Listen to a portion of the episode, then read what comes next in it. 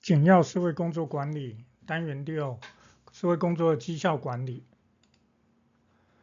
绩效管理内涵：绩效管理是将组织的目标紧扣着、扣紧着组织的人，包括了管理者和员工，以及事将它扣紧在一起。事包括了方案和组织，所以绩效管理是将组织目标扣紧组织的人和事，叫做绩效管理。而绩效管理是管理当中控制。这个职能的一个主轴，为了确保员工表现符合预期，是有利组织提高效率和效能。绩效的改善是持续不断而且渐进的变革，没有终止的一天。绩效管理的核心包括要设定目标、评估绩效、观察工作行为、提供反馈，比如奖惩、培训以及。管理员工的发展都是属于绩效管理的部分范围，所以绩效管理就涵盖了员工在我们组织里面整个生命周期，从招聘入职、培训、工作表现评估到离职。绩效管理的目的这边概略分成五种，第一种是策略性目的，指的是。结合愿景、使命、策略，达成组织和个人的目标。第二个目的是行政性目的，绩效管理是帮助管理员工的表现，创造合理以及激励的工作环境氛围。第三个目的是决策性目的，绩效管理可以帮收集和分析数据。帮助组织可以创造，还有创新以及发展。第四个目的叫发展性目的，帮助员工绩效管理，帮助员工发展能力，还有改进他的表现，促进他职业的一个发展。第五个目的叫责信性的一个目的，绩效管理可以帮助组织建立公正透明的绩效评估机制。绩效管理里面很重要的一个系统叫做目标管理。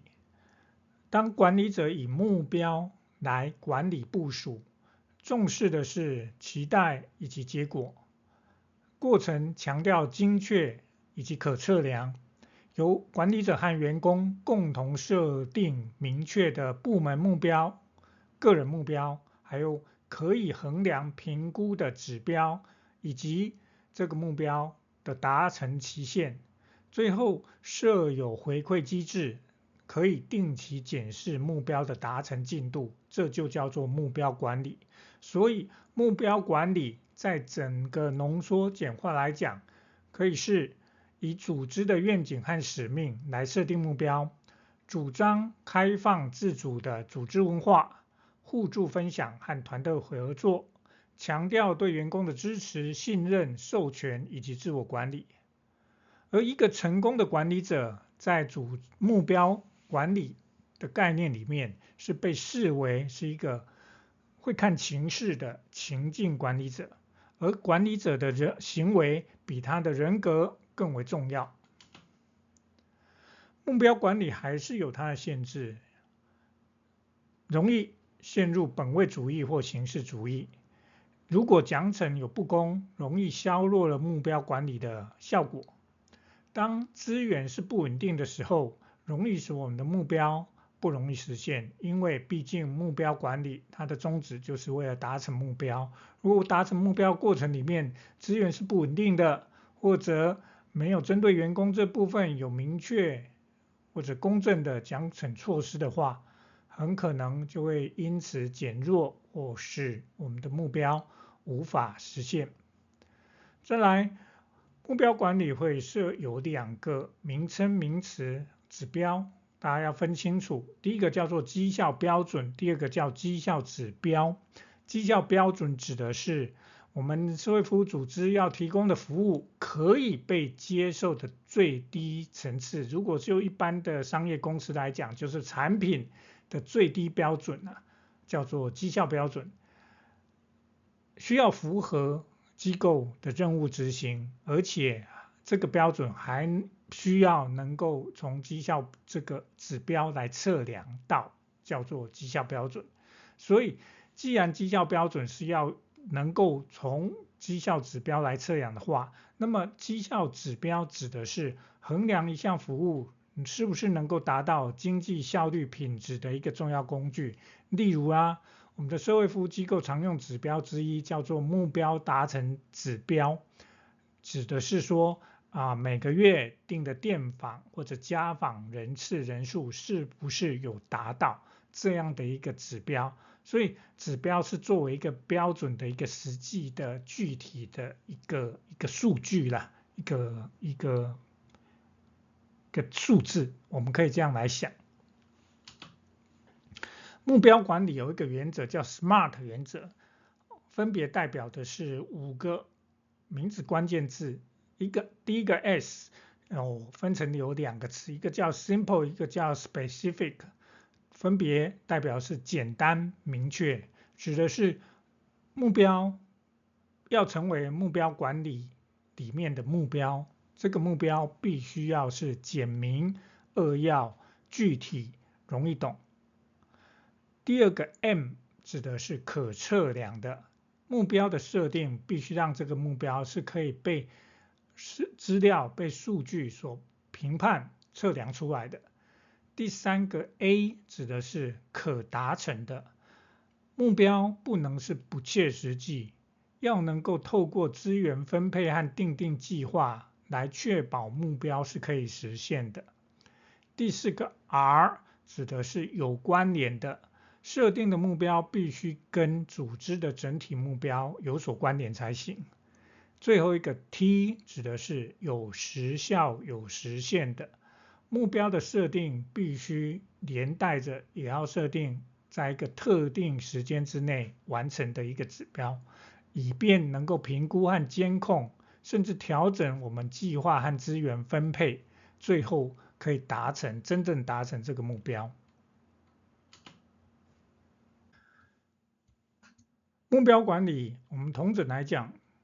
再复习一次，它它是以员工和管理者共同设定。和达成目标来作为核心，强调是目标的明确性、可测量性，是共同参与的共识性，以及员工和管理者之间的互动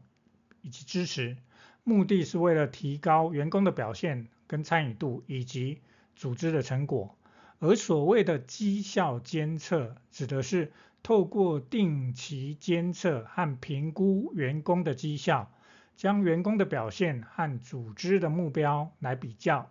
给予相对应的回馈和奖惩。绩效监测的目的是提高员工的绩效，让组织更有效率和竞争力。比较目标管理跟绩效监测的差异在于，目标管理的范围更广，包括的是组织整体，还有个别部门，还有个人的目标，而绩效监测。通常只是针对员工个别个人的绩效，我们来进行评估，叫做绩效监测。紧接着绩效监测，我们接着来讲绩效考核。绩效考核有几个取向？为什么要做绩效考核？还有绩效考核的观点有哪些？首先讲到第一个，赔率取向。绩效考核采取赋权使能的方式，让被考核者参与整个考核过程。这样做可以提高被考核者的参与度和自主性，增强绩效改进的意识还有行动。第二种叫做系统取向，将考核视为系统，指的是设定明确的考核准则，有公正的评估机制。有效的反馈和改进的机会等等，这样一个系统，这样做可以最大化考核的效率、效能以及公正性。第三个考核的取向或目的叫伙伴取向，跟被考核者积极合作、资源共享、知识交流和共同发展，可以提高被考核者的工作满意度以及忠诚度。而如果绩效考核是着重在与被考核者的人际关系，比如领导风格、沟通、反馈等等。这样做叫做人际互动取向，可以增强被考核者的信任度、投入度、团队合作还有效能。绩效评估有不同的观点，以下列举四种绩效评估观点。首先，第一个观点叫做效率观点，强调以最小的成本或资源达到最大产出或效益，关注的是完成目标所需要使用的时间、金钱还有其他资源，这叫效率观点。第二种绩效评估的观点叫做效能观点。如果今天要绩效评估，强调的是实现目标的程度，关注的是完成目标任务的质量以及达成目标的程度，比如说准确性、及时性、完整性等等，这就属于绩效评估的效能观点。如果我们绩效评估是关注的是强调的是组织或个人。所产生生产的产品或服务的质量的话，那我们着重就是绩效评估的品质输输出观点，所以关注的是产品或服务的特征、特质、性能，还有顾客或服务使用者的满意度。而成效导向的观点指的是绩效评估强调行动对顾客、服务使用者、对员工、对社区。对环境整体的结果和影响，这叫做成效成果导向的一个观点。绩效考核或称为绩效评估的方法有哪些？有非常多，但我们以下列举四种比较常见的。首先，第一种叫做三百六十度回馈法、反馈法，指的是收集来自员工他自己自评。以及上级、下属、同事、客户等等多方面的意见来进行匿名的统计，这叫做三百六十度回馈法。第二种叫做特质取向法，使用基于员工个人特质和能力的评分量表，例如他的技能、知识、责任感、工作态度等等来进行评估，关注的是员工个人特质和能力，叫做特质取向法。第三种绩效考核评估方法是叫做目标管理法，是基于目标设定的一种评估方法，与员工共同设定具体的目标和时间表，时间表，再据以进行绩效评估。第四种方法叫强迫配分法，是基于固定配额的一种评分方法，依照评估者自己的主观判断，将员工的表现。依照一定比例分配到不同的评级，这种哦比较偏向于依照评估者的主观判断来评分的，来评估考核的，叫强迫配分表法。再来，除了上述四种比较简单可以说明的绩效可评估方法之外，还有两项比较复杂。值得拿出来再详细说明的，第一种叫做平衡计分卡 （BSC），它是将组织的战略目标分成四个构面来看，哪四个构面？分别是财务、顾客、内部流程和学习成长。财务构面指的是获利能力、现金流量；顾客指的是顾客满意度、市场份额。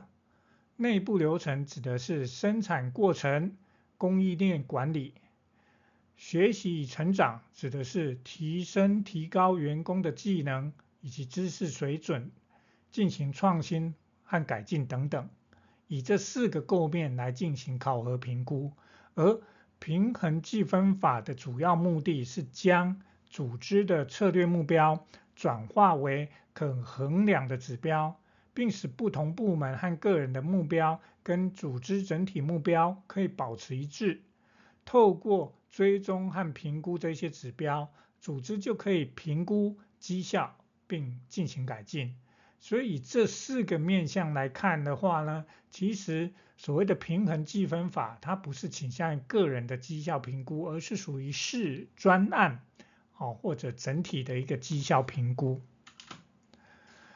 另外一种比较大型、比较值得深入再来说明的，叫做行为定锚量表法 （BARS），BARS 这一种方法，它指的是说，使用由工作分析师、主管和员工共同讨论、收集和确认各种可以测量和可以观察的行为来。描述员工不同评级等级的表现，所以就分成两个部分来做评级。第一个是针对行为的描述，还有由评估等级这两方面来做。第一个先定出行为描述，指的是透过深入的分析和讨论来确定员工表现的关键性行为，要把它列举出来，只说哪些行为是属于可以代表。员工表现的这种关键性行为，好，有这行为描述出来之后，就可以定出定出评估等级，哦，分出不同的表现水平。所以行为定锚量表法的优点是能够提供具体以及具有行为性对应行为性的反馈，帮助员工可以更了解他的个人优缺点，从而发展自己的技能和能力。但缺点则是因为需要由工作分析师、主管和员工共同讨论，需要花花费比较大的时间精力来讨论，并且对评估者的技能还有知识水平的要求比较高，因为要定出这些行为，要定出评级，哦，非常烧脑。所以呢，对评估者要即使定出来以后，你怎么去观察这些行为，并并且定出给出评估的等级，都一再考验着评估者的技能和知识水准。好，再来还有下一个长哎比较大的、比较新兴的、受到关注的一种方法，叫做目标与关键结果 （OKR） 的一个。绩效考核评估方法，OKR 目标与关键结果这种方法，它的核心是定定出一个明确具体的目标，以关键结果来衡量目标是否达成。而特点包括了讲求透明度、可衡量性、鼓励团队合作创新、提高员工的参与感和激励等等。而 OKR 目标与关键结果的的目的目标是，它的目标指的是具体可以被测量、评估和追踪的一个我们团队或组织想要达成的结果，叫做目标。而关键结果指的是一系列明确具体的时间表、负责人和指标等等，叫做关键结果。而这个关键结果是可以被评估和追踪。进度的，而目标是有不同级别的，包括整个公司组织层级的、部门层级的，还有个人层级的目标。不同层级的目标都应该跟整体公司组织的绩效目标和战略目标相关联才可以。比较啊、常常有人在拿 KPI 关键表现指标跟 OKR。目标与关键结果这两种绩效考核评估方法来做比较，我们来说明一下。KPI 是指由上而下分配任务，由上级依照组织战略目标设定出要达成哪些事情，一层一层交代分配下来，越来越细节。所以强调的是数据和效率，重视是结果。而 OKR 呢？则是由下而上，是一种引导我们最后聚焦目标的一个工具。KPI 强调的是结果啊，是整体目标是否达成，而忽略了整个过程，容易导致员工可能为了达到结果不择手段。而 OKR 透过员工共同参与，以更透明、更弹性的方式，由下而上设定目标以及成果。KPI 呢是一年调整一次，比较长时间才会做变更调整，而 OKR 呢则是滚动式的随时调整 KPI，定期检查、评估以及持续再评估，所以不会跟 KPI 隔那么久。KPI 通常会跟绩效考核来做连结，而 OKR 则将目标管理和绩效考核分开。这是 KPI 跟 OKR 之间的主要差别。还有新兴比较看到的一种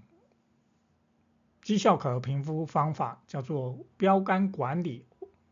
跟标杆学习。可是这两者之间虽然都有强调标杆，但他们之间还是有点不一样。首先，什么叫标杆管理？标杆管理指的是透过比较和学习特定领域当中表现最佳的企业或组织，并利用看到这些表现好的、表现最佳企业组织的经验还有知识，来改进自己组织部门的业务流程。所以绩效啊标。肝管理的主要目的、主要步骤就包括了要确立标杆对象，收集他们的资料，比较我们跟人家有什么不一样，确定我们要改进哪些目标，以及采取行动。最后，我们改进之后的一个监测，哦，是否有没有达成，绩效如何？这是标杆管理的流程目的。